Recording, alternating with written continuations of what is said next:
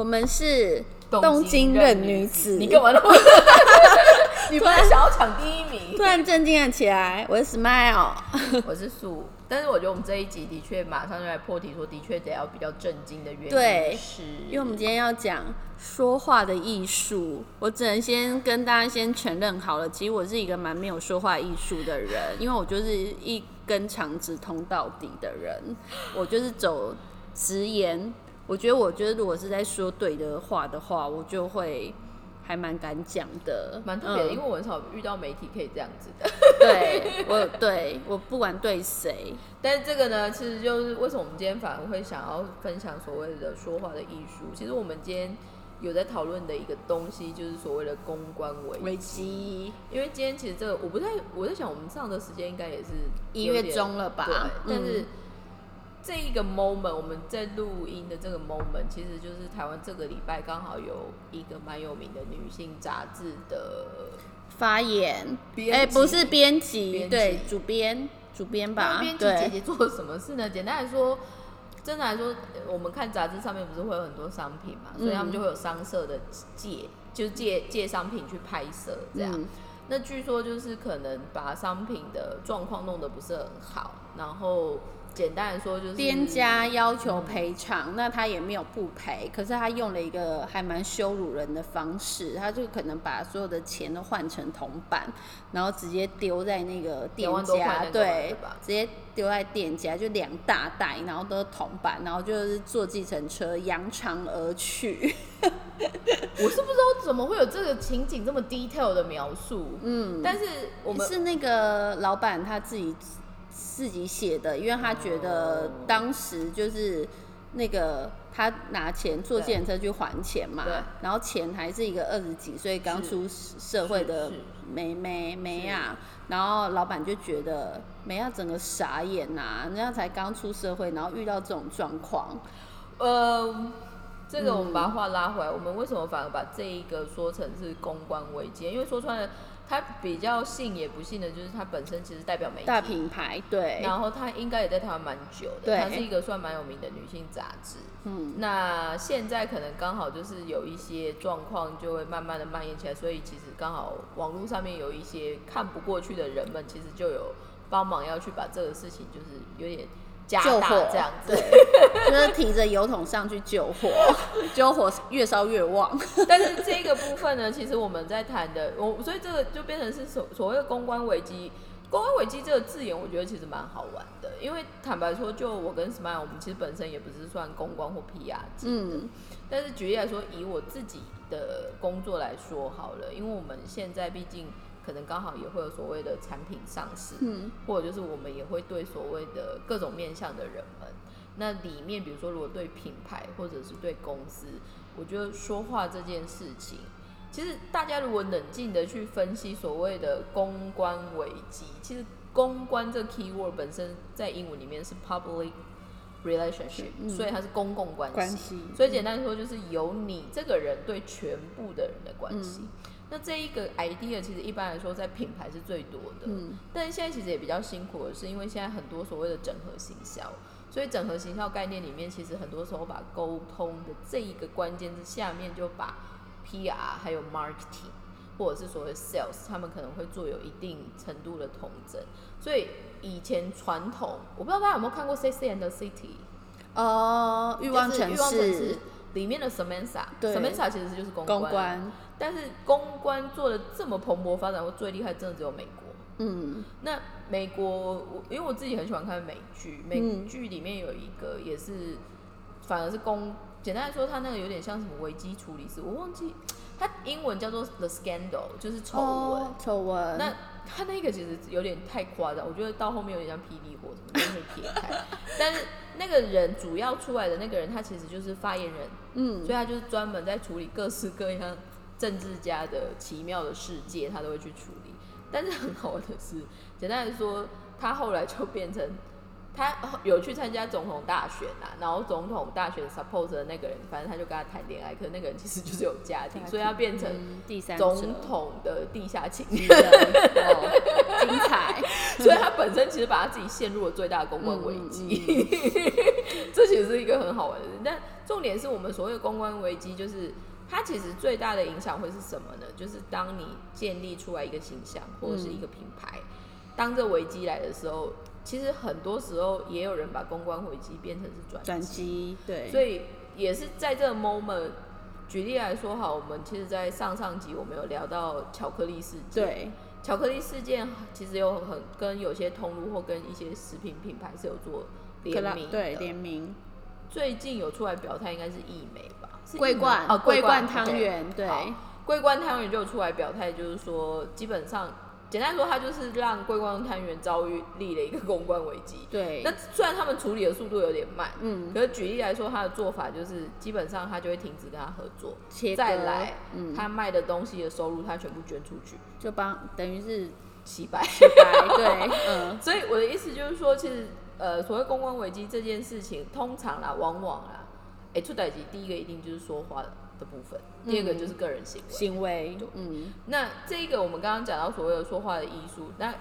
Smile 其实比较有意思的是他，因为他人比较直率，所以他就会觉得该说或者是可以说的时候，其实就要说。其实我觉得这也不是什么不好的特质。可是我觉得，因为我我真的是说，因为我的这种关系，所以我我我也有遇过，就是我可能讲错话，或者是我的员工说错话、做错事。可是因为我的这个关这个性的关系，我就会第一时间立马冲去止血，我该做的都会做，打电话道歉，我甚至就是鞠躬道歉，然后说对不起、抱歉，这个事情我是一定会做的。我虽然就是看起来很叛逆，可是我知道止血很重要，第一时间的止血他非常重要。就是喜欢捅人家一刀，但是流血的时候赶快去救。不是我捅的，是我员工捅的好吗？我只是出去帮他道歉。对啊，可是不是说他不要道歉，是说因为他是当事人，对方看到他会更生气，而且你在处理这些事情的时候，主管跟老板本来就是要出来。就是一样四个字，表示诚意。对，对，赶快赶快道歉，对赶快止血。其实我觉得这个部分就回到我们最初说所谓说话的艺术。其实我觉得，与其说只是说话的艺术，它其实更大的一步其实就是做人的艺术。嗯，但是这个东西我觉得很容易被误解的是，大家很很多时候说哦，你很会做公关，哦，就是会很会做工商，有时候太油了，对，然后或者是就说你这人就太八面玲珑，其实有时候就好像又有一点点贬义就是对，就是现了。minus 的那个形象在。其实我觉得这个东西其实是真的是一个很有意思的训练，或者是它真的是一个艺术的原因，是因为我刚刚在开录前，我有跟 Smile 说，哎、你知道我的背景里面有一个很好玩，他说怎样？我说我其实以前是辩论社的，对高中是辩论社的。那这个训练之余有什么好玩的地方呢？其实辩论这件事情，它某方面是思辨，嗯你把你思考的东西用言语表达出来，这个其实的确是亚洲人里面最弱的，嗯因为亚洲人可能想很多，可是不敢说，对，或者是有很多人没有想太多就一直就说。就自己在说什么 欧贝软刚都不知道。对，可是所以可是这两个当你同步的时候，其实它就变成是一个很强而有力的说服跟沟通。所以其实 我现在好像在做广告，但是我觉得如果家里有孩子，偶尔可以送他去打辩论。我觉得那很厉害耶。我觉得那个时候训练的刺激度很好玩的是，因为我的高中我是高雄的学校，可是嗯你高中前身高中，前身高中的辩论社其实很有名，叫桥论社。哦嗯然后我那时候进去的前一届，就刚好拿到全国的辩论大赛的冠军。哦然后里面我们还有什么最佳辩士，所以最佳辩士的那一个也刚好是我们里面有一个学姐。可是辩论社的人其实有些时候走的太太前面走的太走火入魔，可能会太骄傲，哦因为有一挂到后面都是往法律系或政治嗯系走。嗯嗯嗯那我会觉得那一个经验的养成，因为你知道，很多时候会讲话的人其实也很讨人厌。嗯哦，当你说的话只是为了正确而正确，而没有从对方的立场开始说的时候，那其实就只是找架吵而已，或者只是就说哦的就要恭维啊，辩论社的辩论社，对，所以我到后面，所以我后面算我把我整个这个气息有改过来，就这样，因为辩论社其实某方面真的就是要一直找架吵，而且我们的训练是正反方要一直换来换去。那你回家会跟妈妈找架吵吗？哦，我不会，我在我们家就是小温小绵羊，没有，因为至于我，至于我，我我喜欢我那时候有学辩论，我觉得很好玩的是，因为我有一度以为我应该要去当律师。你很适合啊，我不要。但是这是第一步，然后再来另外一个原因就是，呃，因为我们我觉得高中的辩论比赛非常有意思。你知道我们那时候我人生第一个打的辩论比赛的题目是，我国是否该合法成立安乐死法规？天哪，你们走很前面呢！没有，我们因为我们就是正规的辩论比赛啊，所以我们就是找奥勒冈市三三三三个辩师这样，然后。一二三辩有各自的提问，然后反问，叭叭做结论这样。所以他至于我，他的确是一个思呃一个思辨能力的养成的一个很好的部分。可是说穿了，你叫一个十几岁的在那边讨论安乐死，对，哎，我记得我们那时候有很热门的题目，一个就是安乐死，第二一个就是公娼是否该合法。合法，合法，对，所以我们那时候都在讲这种鬼的，我也不知道在讲什么。但有所谓的老师吗？有，我们有辩论社老师，就指导老师。是，而且我有一度也不小心在台北的私立学校当过半学期的辩论社老师。哇，有有有这种职务哦？有啊，反正就被 Q 来啊，然后就是就是 外聘外聘的社团老师啊，对。但是这一个回到最初，就是说。我觉得今天我们要做任何的沟通，或者就是举例来说，我们一开始说的那个杂志的那个女生，嗯，其实我也不太能理解她为什么会想要变成同伴的，因为第一个不是蛮重的嘛，对，所以一直可以停车啊，一家给编拍啊，但是第二个就是为什么要这么恶意或遏制，或者是他想要 present 是什么？这个就只有，我觉得这件事情可能就只有当事人知道，我们没有办法去揣测。隔天就会出来讲话，会道歉的。就是我们无法去揣测他做这些事情背后的动机到底是什么。只是说，其实后来就是有一些业界人士啊，就说其实这个女生，好像这种行为也不是第一次了。因为我我我觉得现，其实我我觉得我觉得现在很有意思的是，呃。坦白说，现在就是一个我们之前一直在讲，现在其实就是人人人人可以是狗仔，或者是人人都会是自媒体。对啊，就是你你自己其实就有一点点半公开的生活，你用自己的什么官方的 Facebook 或者是就是 SNS，你就是在公开你的生活给别人知道啊。所以所以重点是，我会觉得简单的说，你现在。我我们喜欢开玩笑，就是说现在啊，这个拍歹机比以前被爆出来的几率高很多。对，所以人尽量不要做拍歹机，或者是 或者是你做了拍歹机要收的很干净，赶快止血，或者是你就是有本事，我做拍歹机也没有人敢来动我的本事也可以。对，就是你就是就是资金很雄厚，你可以把它磨掉。对，但是因为我就会觉得这个其实。呃，我我会必须说，回到我们最今天讲的一个主题，就是所谓的说话的艺术这件事情。你觉得我们从小的教育里面，因为我就回到最初说，我觉得亚洲人这一块很弱，嗯，然后有的话，可能就是会往演讲比赛，或者是所谓的朗诵比赛，但是那一个调性跟台湾现在很风靡所谓的名嘴又完全不一样，所以 他现在白眼白眼翻超，因为前一阵子记不记得？我记得就是我二十几岁的时候，台湾很流行，就是那种名嘴辩，就是什么节目，对对对，不是走政论，就是谁都可以是生活观察家，只要他有喝过洋墨水，尤其是喝过洋墨水的人，就更容易成为。就是生活观察家，我就想说这好小什么，就是好水胶，汉字好水胶，好小。我我觉得我觉得很特别的是啊，因为呃，我我觉得正常来说，因为其实在国外或者是有一些，举例来说日本好了，日本其实也非常喜欢请评论员，对，特别是如果你早你如果是早上的新闻节目。它虽然是大概针对不同时段出场，所以慢慢，比如说话题也会从上班族还看得到，到开始只有主妇看得到，或者是存在 entertainment 这样，会这样拉下来。可是他们其实每周都会配不同的评论员，每呃每周每一天其实都有不同各自的担当，比如说礼拜二、礼拜三、礼拜四每一天都不一样。可我后来在看到他们的评论员我觉得蛮好玩的，就是说他们其实各自的领域，比如说有法律背景的，嗯嗯。有纯粹写育儿的，嗯。然后可能也有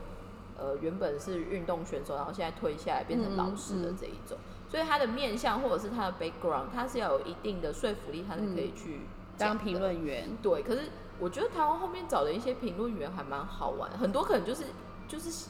就是记者吧，还蛮多就是记者类的嘛。然后或者就是他可能跟那些就是演艺圈的人有嗯认识，然后刚好可能要做那个节目，然后就来一拉来一拉，然后就上了节目，然后就从此开启了就是很厉害的这种名嘴名嘴的人生。我是觉得那个蛮特别的，是因为其实说穿了，嗯，这回到我们之前一直有在说，我觉得传递资讯这件事情，其实真的要把它当做是功德事业的想嗯法。嗯嗯，但是大家好像有点误会所谓的正，比如说一个节目的评论员，跟所谓的 talk show 的人好像有点不一在样，对啊，因为比如说美国就是做 talk show live 出来，嗯。可是 talk show 的开宗明义就是乐色化，对，所以它不是，它就是 for fun，嗯嗯，所以他从头到尾也不用提供什么很很有意义专业的资知识或什么的嘛。但是台湾现在有些人讲一些话，哎、现在人在玩 talk show 的意思吗？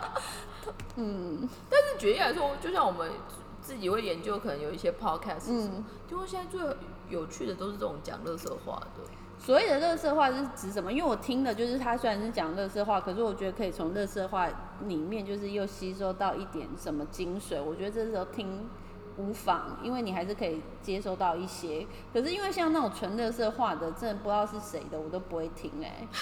应该是说，我觉得可以理解的是，因为就像我们今天有讨论到另外一个现象，我今天刚好跟另外一个也是做 podcast 的女生聊，她有在说，其实所谓的 podcast 博客的这种有声传递的所谓的这种频道型的，台湾其实某方面很有意思的是，它还没有把它变成是一个。对于知识才会尊重或获取来源的一个肯定的报酬方式的产生，但坦白说，如果是中国，中国其实打赏制度是有的，可是嗯。为什么打赏？是？因为他们反而觉得，如果你想要听实话，嗯。你没有付钱，很多人讲的都不是实话。哦，对，所以他们的这个逻辑其实蛮好玩的。就比举例来说，我自己现在我们自己的公司也有延伸所谓的 podcast，、嗯。嗯那这个部分是原本因为我们在资讯跟谈话的内容很大，那这个东西如果我们想说成立一个自己的 channel 的话，你不管是因为 trends 或者是当下你有一些想要讨论的东西，会比你要去拜托谁让你做这个曝光会 easy 很嗯嗯，所以这个部分的部分也有一个部分的 value，但是另外一个就是，你就是想说可以介绍一些产业的资讯这样。嗯嗯但是这个某方面也是因为，我觉得至少在我们的世代，或者是我周遭认识的一些人，大家其实在对于沟通或说话的思绪的这个部分，其实我觉得其实进步非常多，然后也、简单来说，你不会觉得鬼打墙。嗯嗯嗯，那咨询这件事情，或所谓说话的艺术这件事情，其实最重要的就是它其实就是一个互动，嗯所以你不是单口的。那艺术的概念会加更多，就是说，那你有没有赢取对方会愿意继续跟你说话的这个用字部分？遣词，对，但是我们在讲的所谓大一点的公关危机，这个东西其实就会带到，就是说，有些人好像他真的没有想到那么多，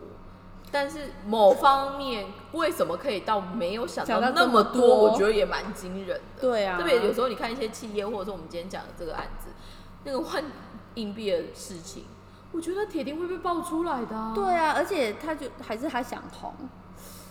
用这种方式红，但也是蛮诡异我只能我只的。能继续观望下去，因为这件事情是我其他台湾朋友，他是公关啊，我那个朋友是公关，嗯嗯嗯但我公关朋友有说，哎、你知道今天就是最近有出了什么事？我说现在是什么状况？所以隐隐约约，大家的确就是有因为这件事情在做一些事情。嗯可是我觉得这个也很有意思的，就是回到最初说，我们前几集有讨论过媒体，嗯我们现在其实，比如说，因为我们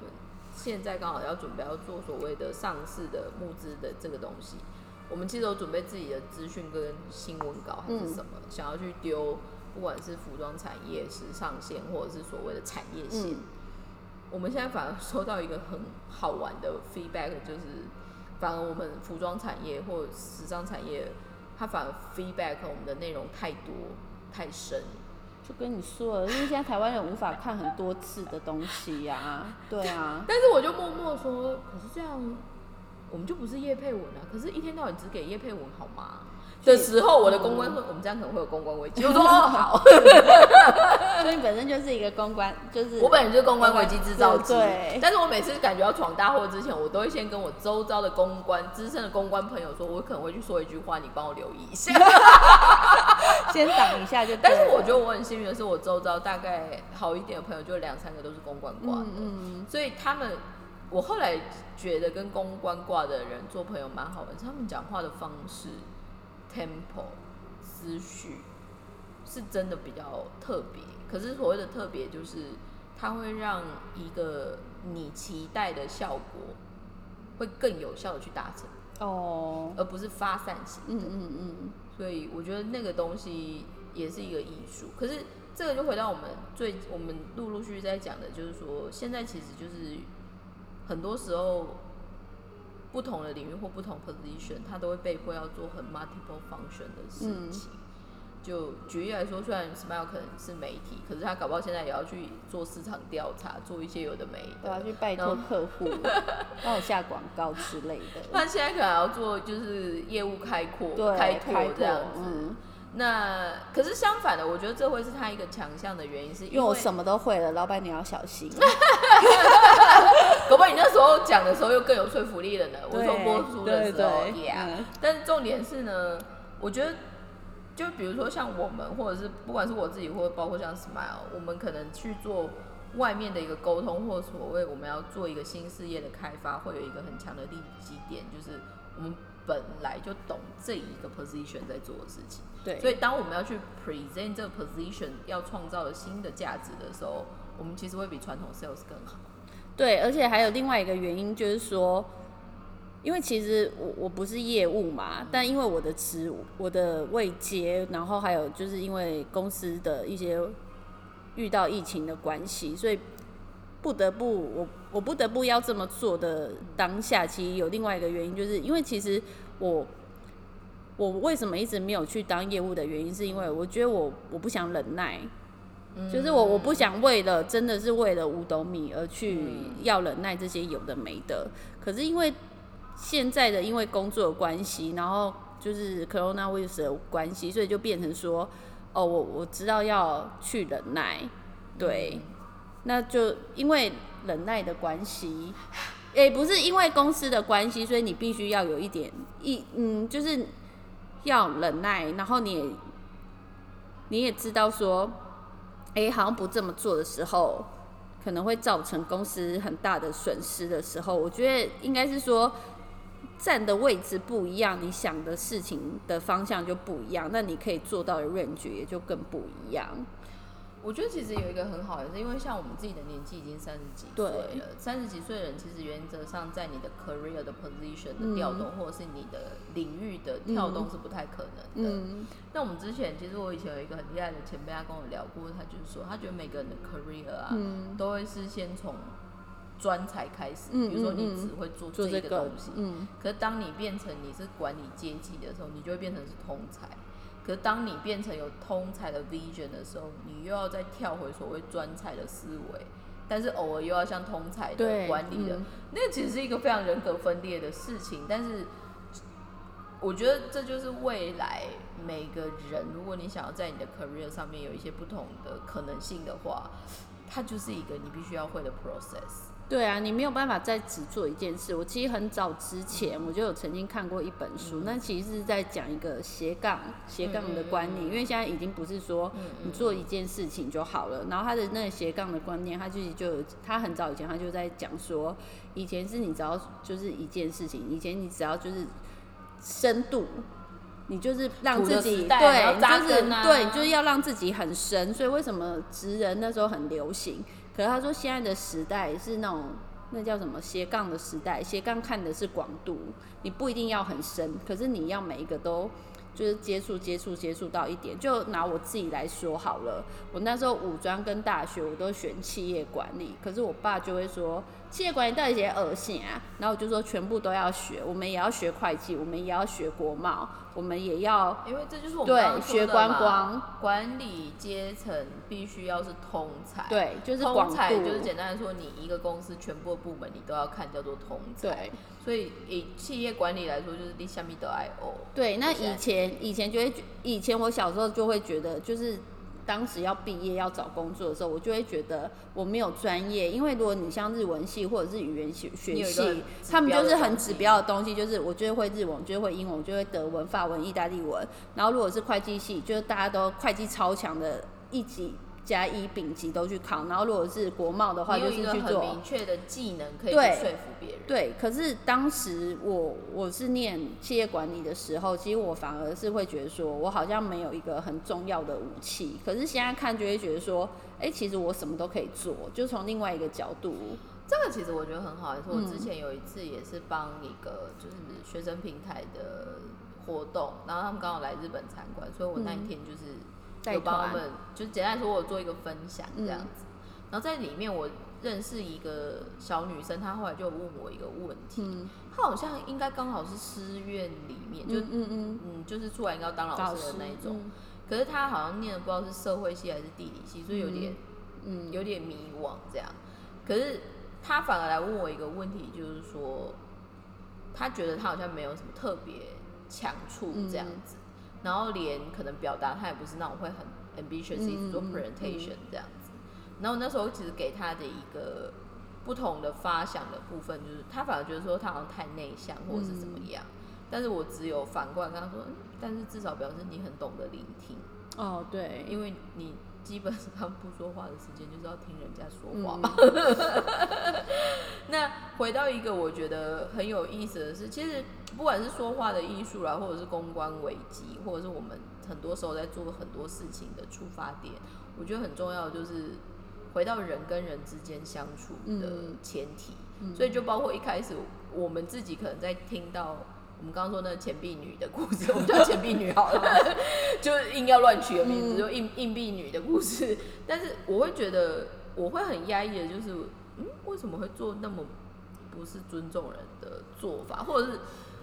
而且而而且我我觉得更让我觉得很嗯。奇怪的是，毕竟他们可能也是一个蛮有名的。嗯蛮有名的公司，那里面的我我当然没有进去工作，我不知道他们的组织规划到底是长什么样子。可是我觉得这种事情不是你虽然是主编，可是你在上面应该会有总更大的总编或者是编辑长，甚至如果你们公司人很少的话，是是直接对老板的，也是有可能。那你这种事情不是应该要跟老板说吗？那怎么没有讨论，然后就自己去做这个事情？就是公司内部的沟通是也出了问题？我我觉得很有意思的是，因为呃，比如说我们，比如举例来说，如果以现在这一个例子好了，他的 background 其实他是媒体业，嗯对可是反而是媒体业引起的公关危机这件事情，我觉得非常有很有趣，对，因为通常比如说你是传产或者是什么，你不懂，你们只要嗯沟通一下面对，那我觉得。哦，就是公关危机很正常啊，嗯 也不是很正常，就是就是多多少少嘛，因为对对你就不懂嘛，。因为他不是那个身份的，人，但是当你是做沟通，而且你在发行资讯，重点是你们公司也不小的时候，嗯当然呢，我觉得非常酷。对啊，很酷哎，真的是他真的不知道最后怎么收手，对。但是我在想，我播出的时候应该就知道了，嗯。所以我们可能就是继续观望下去这个事情。有啊，就是第二，就是隔天第一天就被骂的很惨嘛，因为好像就是那个道歉也看不出诚意，然后第二天他又重写了，然后就好好像有好多了啦，好多了，就是有具体的明确写写说就是要怎么处理，然后跟这个人员要怎么惩处这样子，对，我是觉得大家现在真的不要以身试法，都会觉得说、嗯啊，反正做了没有人知道，我就继续赖皮下去。但是你知道，现在人人都是网剧，真的，而且 台湾人很善良，大家都会帮不公正的事情做一点事情的。对，嗯，所以也也不是说就是要特别什么刻意什么，但是我是觉得其实就回到我们之前一直在说，就是对彼此多一点尊重吧。嗯嗯，我觉得尊重这两个字就说起来很简单，但是好难哦。它其实就是很多面向都要顾虑的。对啊，可是这个反而就是，比如说在我们现在说速度很快，资讯很多，嗯呃，交往很浅的嗯这一几个要素下面，反而是最难达成的事情。嗯嗯，就是想说，我们这频道到底要干嘛？大家就是把礼义廉耻再重新找但是我回不太清。楚，因为我们小时候真的有上公民与道德、哎、有啊，我小时候的时代是有的，你有吗？有啊，我们也有啊什。么？现在好像没有了、哎。这怎么可能？那不就是教纲一定会编在里面的？现在现在现在已经也没有什么国立编译馆 number 啊，哦可能变成社会课还什么的吧。那你觉得你是一个很会讲话的人吗？我觉得你还算是讲话有艺术。我比较特别的是，因为我小时候开始，我从很我我记得我从幼稚园开始哦，我就是喋喋不休，在校生致辞代表、毕业生致辞代表一定是我，哦嗯嗯然后再来我就去演讲，嗯，演讲完之后我就去辩论，嗯所以一直以来讲话这件事情，它就是一个对你来说就不难。skill，我就我我、我一开始会觉得是 skill，但是我后来长大就人又变得更 humble，我说这是一个 gift，就是它是一个天赋。天赋，但是我觉得这一个东西，至于我如果有机会，我也很想要就是去跟大家分享的一个原因，就是因为好好说话或者是懂得说话，其实是一个让整个环境或整个氛围，嗯嗯嗯，缓和、对它其实是平，它其实就是一个最不用钱的友善。嗯嗯嗯，对。但是这个坦白说，就比如说我们之前在讲传统产业好了，或者什么，就是很多时候你会在台湾听到一些长辈们或者传产的里面，就讲话有必要到、就是问候别人爸妈 我个人反而不觉得问候别人爸妈会是一个好，不好，嗯。因为我觉得最可怕的就是那种讽刺，哦。或者就是考试，对，就举例来说，就举例来说好，我们今天跟我吃饭的那个女生，她就在聊，因为她本身是，反正她有国外经验，所以她英文讲的很嗯。native，、嗯，可是她在现在，她现在在日日商。可听说她在办公室讲完，用外语讲完，就比如说用中文讲完，或者从英文讲完，她的日本同事好像会跟她说，就是你刚刚的那个英文讲的很好，可以再说一次吗？到底是要为什么要再说一次？他是要学习吗？或者就说，哎、你刚刚中文讲的很好，但是听起来我们都不知道那是什么。就是找架吵，我跟你讲，你觉得这是找？你觉得这是找架吵吗？我后来还是教那个女生，我嗯就我就我心想说，你可以去试试。但是如果是我啊，我可能就会跟她说，大嘎拉贝丢西哦，叫你们好好去学学吧。考谁？他这种就是考谁？我我觉得，我觉得讲话的艺术里面其实有包含适度的表达自己的立场跟想法，嗯嗯嗯嗯但是不是为了找架吵的那一种。嗯然后还有可能，但你为什么会觉得那是找架吵？因为我听到我就会觉得，可能他就只是好奇你想要你你刚刚说什么，但是因为他可能讲的语气，或者是他讲的那个背景，就不让是那么。就是感觉好像是不被这信任种感觉就像是，如果我们去称赞日本人说：“哎、你日文讲的很好，你觉得他会怎么样？”那不是天生的吗？所以你知道，像我们可能在更就是比较更 positive 的说，哦，那可能真的只是想学干嘛吧？。对，但是因为可能又回到他们，他我刚刚我们那朋友他的 background 里面有可能又是比较偏传承什么的，嗯嗯嗯一听知道就觉得不是那么单纯，或者是如果真的是这样的话，啊，不然你就学啊，对啊，也是，反正我觉得这个就是日本有些时候也是有很多很欠揍的地方，就是他们很喜欢就是自以为幽默，或者就是很喜欢表达存在感。而且还有就是他们自以为自己很和平，所以铺陈铺超长，这个我真的是不懂。铺到后面，我觉得他自己都忘记他自己要讲什么、哎，我那天不是跟你讲那个很有趣，我真的是这一年我真的是十根手指头都可以说出来，我遇到哪些就丢高的日本人。好，我觉得要讲那个很有趣的事情，就是我们因为公司的关系，所以我就是要跟那个新的银行的业界的行员接洽，然后因为就是要做一些新的规划，所以他就是要准备一些资料，对，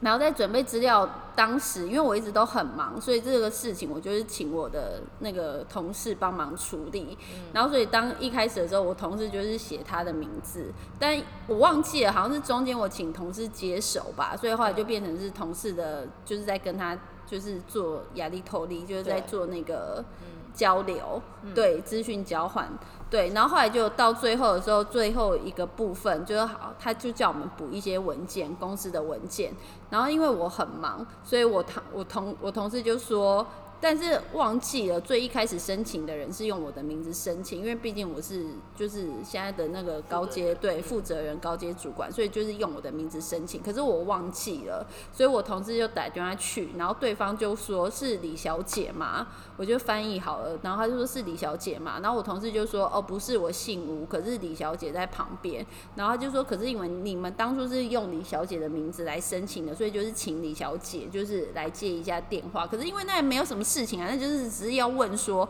要到底要补交什么文件，然后期限到什么时候，就这样而已哦。然后后来就我就说，因为我真的在忙别的事情，我就跟我同事说，你跟他讲，就是我的日文不太好，所以由你来接这通电话。对。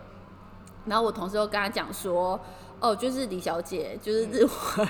不太好，所以她没有不方便接这通电话，所以。呃，就是我们是同事，他就坐在我旁边。那你有就是到底缺什么东西，你可以跟我讲嘛。可是对方就是刁低啊，你你不能就刁低，他就一直说就是不行，就是要当初是谁的名字申请，谁就要接，对，要接着电话。后来我同事就说没有，他就是要我接。后来我就接了，结果因为我真的也没有，我日本是不好，但也没有烂到就是我没有办法跟。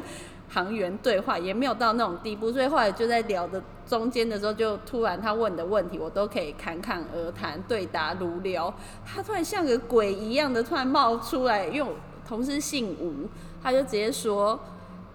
那个吴小姐现在是在你旁边吗？”然后我就傻眼，我就说：“对啊，她在我旁边。”然后他就马上紧接着补一句说：“所以他刚他就在你旁边帮你翻译。”我就说：“没有啊，就是他在。”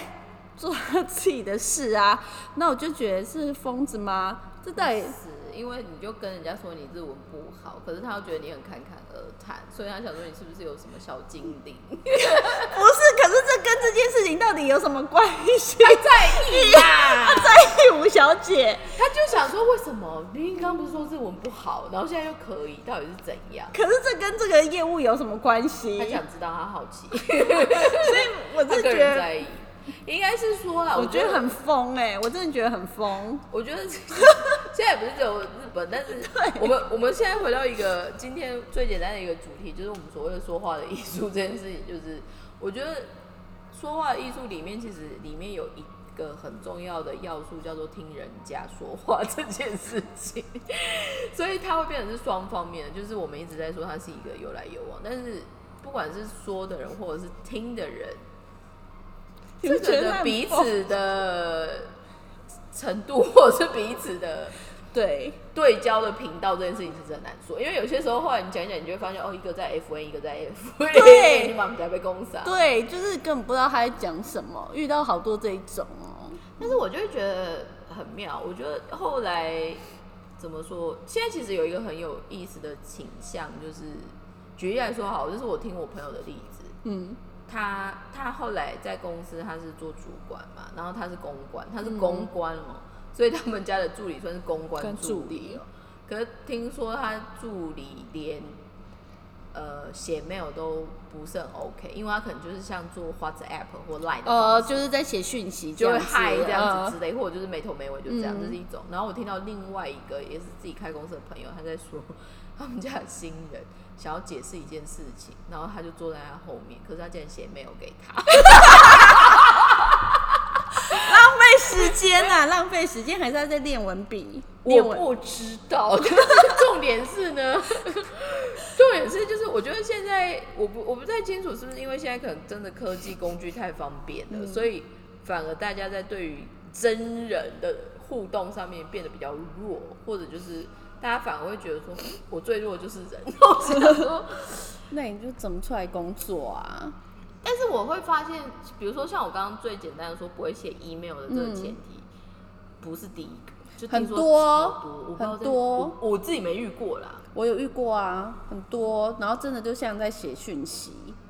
但是怎么会没有起承转合概念？嗨，我是谁这样之类的东西？他就是，然后不然就是没有没有段落，然后没有标点符号，就是一直写，然后你都要，就是你你要自己帮他断，不然你看不懂他在写什么。其实这个很有意思的是，这种的感觉就是通常他们第一个很习惯所谓的影像哦，所以他会觉得本来就没有没有断这件事。然后第二个就是他可能真的反而是。强在说话，所以他嗯文字比较弱，所以他不知道人在阅读文字的时候，你是需要有段落。嗯去把它分开，你的那一个句子才会是完完整整跟正嗯确的。这个部分我觉得想一想，哎、这个如果再不练，大家就会变成跟机器人一样，因为机器人基本上就是一个 average，一直一直往前跑。很有意思。对啊，不知道以后我们遇到的人会是什么样的人。我现在我觉得我命很好，因为比如说我现在连我公司里面的 member 其实就是我们的世代，所以就是我觉得基本应对进退一定也不用烦恼。然后简单说，他们本来就是可以在外面做主管的人，嗯所以本身的 performance 还是什么都 OK。但的确有些时候我在跳下来跟我们家，比如说工读生还是什么在投呃在 talk 的时候，因为基本上他们很多二十岁前后嘛。很特别，而且我真的觉得，你知道，因为我上一次，我这次回去我去做 workshop，、嗯，我超白痴的，因为我们有我们有印就是 brochure，就是嗯把大家的就是讲师的 profile 还是什么，然后简单的一些 outline 就是都有。我还说，那你可以多印两三页空白的，他们可以写笔记嘛。现在小朋友全场、啊全场都是用 Apple，大家都用笔电呢。然后不然就拿手机打在 Note 上啊，Note 上。但是我还是有小本子啊。那是我们这个习惯啊，现在不不写不拿小本子的人超多的哎、但是我必须说，有写真的有差有差对啊，对，或者是你在跟你你可以不要拿小本子，你用电脑，可是你要边边边记录啦，你自己就要边记录。可是我必须说，像我最近在跟我们家工读生提一个我想做的事情的时候，我觉得他们很强的是，他们其实吸收资讯的速度非常快因为。他们年轻，我觉得除了年轻之外，还有就是他们真的吸收速呃吸好奇心讯的速度的速度感本来就跟我们不一样，所以你不用花太多东西去跟他 explain，、但是他可能就会把你的关键字弄弄弄就弄出来。嗯，可是这会不会是因为你家的小孩比较我觉得我们比较巧。非常优秀，对但是比较巧？偶尔也会有无法 catch 到。的。嗯，所以我的意思就是说，这个就会变成是那一个时代，如果你要做出不同的区别性，不管是你的市场竞争力，或者就是你的个人的评价，我觉得理解力这件事情会是一个很大的加分点。可是，哎、我曾经有被说到这个理解力啊，我曾经有被老板说，就是你有没有 get 到我重点？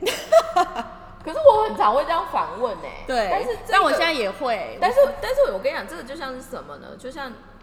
有些时候你自以自以为你说的东西，别人听得懂，人家 get 的东西，有些时候真的会有 gap。对，就比如说我后来也被 feedback 说你讲的东西，旁边人都没有跟上，说嗯嗯好。而且这个事情，我其实有更大的体会，是我之前的那个日日本日商公司，然后我们我我都要跟着他们一起开会嘛，因为他们可能也要训练我的日文，对，然后所以我都跟着一起开会，然后我一样是要做资料，我一样是要提案，可是当我自己在沾沾自喜，我觉得这个提案的话，哦。就几把混了，已经没有什么好改的时候，我丢出去的时候，我发现他们一头雾水的时候，我的主管其实私底下我当时觉得他很鸡掰啊，可是他我现在就觉得，我我觉得他就给我很好的忠告，他跟我讲说，丽莎，你觉得你做的很好，我们都知道你花了时间在做这个提案，你在写这个报告，可是我们看不懂。后来我就跟自己讲说，我要做，你们要就做的东西是不管什么语言的国家，你用什么语言，大家都知道你到底要表达的是什么。这就延伸到我后来我的写手们，他们要提案或者是要写文章的时候，我就说，我你自己都看不懂了，你给我，你到底交给我干嘛？你觉得我会懂吗？对啊，你就是要写清楚、说明白。你可以不用做的很漂亮，可是你要写清楚、说明白，而且你要让不同世界的人，他也知道你到底要做什么，然后你到底要表达什么。这个其实就是我这次回去有跟一个很有趣的公司叫 Relab，他们是做资讯图表。嗯。简单来说就是呃，它的它的概念就是说你怎么用图表 graphic 表嗯现出 information。嗯。这东西我觉得乍想之下很酷，嗯因为它等于是它其实相反的能做那样子的东西，他本人是要吸收非常多资讯，对，所以他才能去图表嗯化或嗯量化。可是大家，我他们现在反而在台湾有点像显学，我觉得是蛮好的。哦。只是那个东西有些时候 yes or no 的一个原因，就是因为当你什么东西都想要量化或简化，嗯。除非你很认真，你一开始就全部的 database，然后你自己吸收分析，所以你得到这个结论，它就会很好。可是如果你从一开始就是从片面，嗯嗯你全部都是拼图拼图拼图拼到最后你还是拼图啊，嗯嗯。所以这个我会觉得是很有意思的训练。嗯，但是我看还蛮多小朋友对于这样子的所谓的 infographic 觉得很有意思，所以因为很简单啊，你只要看图，你就可以知道几趴几它就是趴。懒人包的概念。哦，不行，懒人包不行，你只会降低智商。但是说穿了，我觉得很好，就是它的确是你在做一些 entrance，就是你在做一些入口解对入门的时候，嗯至少就举例来说，以我们产业来说哈，我们的资讯量反而太大，所以如果有那样子的工具，其实它会是一个加分。但是这个东西到底过于不及，要怎么用？它又简单来说，如果用很就是矫情的说法，就是它就是一个艺术。所以其实做很多事情，很多部分它就是得要深思熟虑，然后去看到你的 target 是什么，就只是这样子而已。所以我们今天这一集有 说话的艺术。好了，我其实就是来到这边，我就要特别讲了一下，我觉得日本给我的另外一个训练，就是说，我就知道怎么跟立场不一样的人好好说话，然后跟尊重，然后还有我觉得这几年呐、我被训练到，我觉得我的腰骨变得还蛮软的。我以前是不会随便，就是我我可能知道我有错，可是我不会道歉。可是我我觉得现在我会就是真心诚意的说对不起。我觉得这个其实就是回到最后，我们就是说从说话艺术其实延伸出来就是做人的艺术。嗯，那我我我在想了，maybe 我们从小到大很喜欢，就是我觉得传统华人的教育很喜欢，就是要做赢家，所以打死不想认输那一种。对，但日本日本这方面蛮妙的，有可能因为你如果认真思考的话，他们其实二次世界大战战败的时候，天皇是有直接出来说他们做错了，所以、哦，真的、对哦啊，，就是天皇御医呢。哦，所以所以他他有土下做吗？他没有，但是他简单来说，他就有坦白说这个战争这件事情是不对的。不对，OK。所以我觉得这个东西就是一个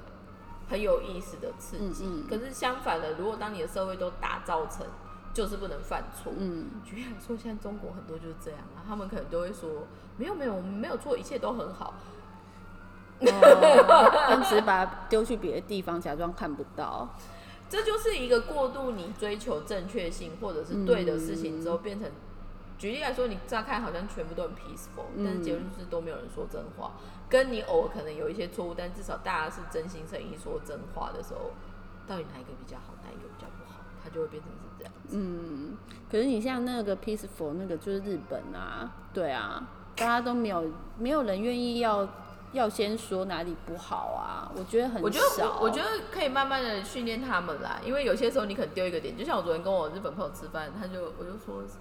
简单我说，哎、你们最近日本政府好像有点哑巴，他说对，我也这么觉得。所以你知道大家有被诱发的那个 potential 这样。嗯嗯嗯，好哦，那我们今天这一集也就是要的。时间又到了，对，很可怕。一开始我每次开录都说，哎，会不会没有梗，没有梗，没有梗，殊不知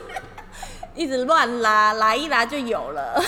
这也是一种说话的艺术。Sorry 所以今天这一集《东京的女子》我们就录到这边，希望大家有空再回来收听哦，拜拜，拜拜。